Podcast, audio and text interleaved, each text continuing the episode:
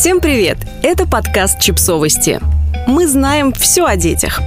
Совет, который поможет лучше понимать подростков. Родителям бывает сложно строить отношения с детьми-подростками. Во многом это происходит из-за того, что родители не очень понимают, как это делать, и не очень понимают самих подростков. Кортни Конли написала для журнала Your Teen заметку о времени, когда она работала школьным психологом, и что за этот период она поняла о подростках.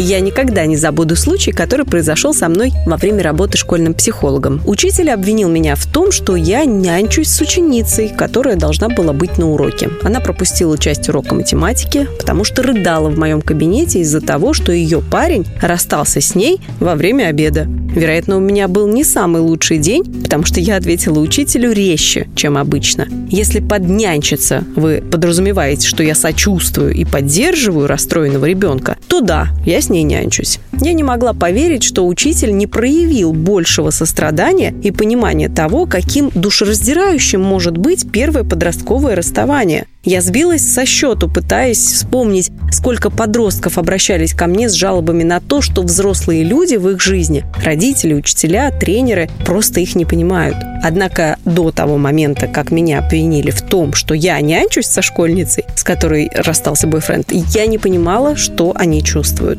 Очень легко застрять во взрослых переживаниях и упустить из виду то, что важно для подростков. На первый взгляд, когда мы сравниваем взрослые и подростковые проблемы, вторые могут показаться менее значительными. Но это сравнение не будет справедливым, если мы не будем учитывать уровень развития молодых людей. Согласно теории психосоциального развития Эриксона, подростки находятся на пятой стадии развития и пытаются выяснить, кто они такие. Для сравнения, взрослые люди находятся на седьмой стадии, и они больше озадачены поиском собственной цели и способом найти свой вклад в жизнь общества через работу и семью. На каждой стадии мы встречаемся с отдельным набором сложностей и задач, так что нам следует приложить максимум усилий к тому, чтобы проявлять сочувствие к подростковым проблемам, не преуменьшая их. Они просто еще не доросли до нашего уровня. Нам необходимо снять с себя костюмы взрослых людей и посмотреть на подростковые проблемы другими глазами. Конечно, это проще сказать, чем сделать, особенно в разгаре спора. Вам потребуется терпение, готовность слушать и желание взглянуть на вещи их глазами. И много практики. Я попробовала изменить свой подход, сравнив распространенные подростковые проблемы с проблемами взрослых. Первое расставание для них – то же самое, что и развод.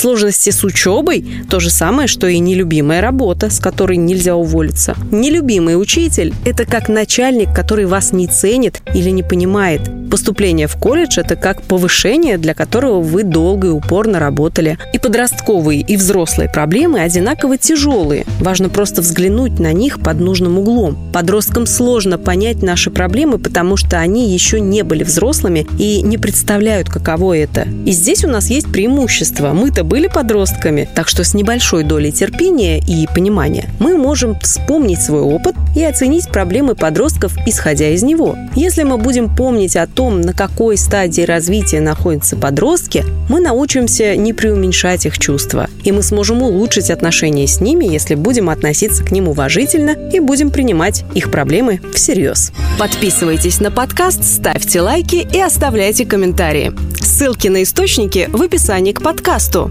До встречи!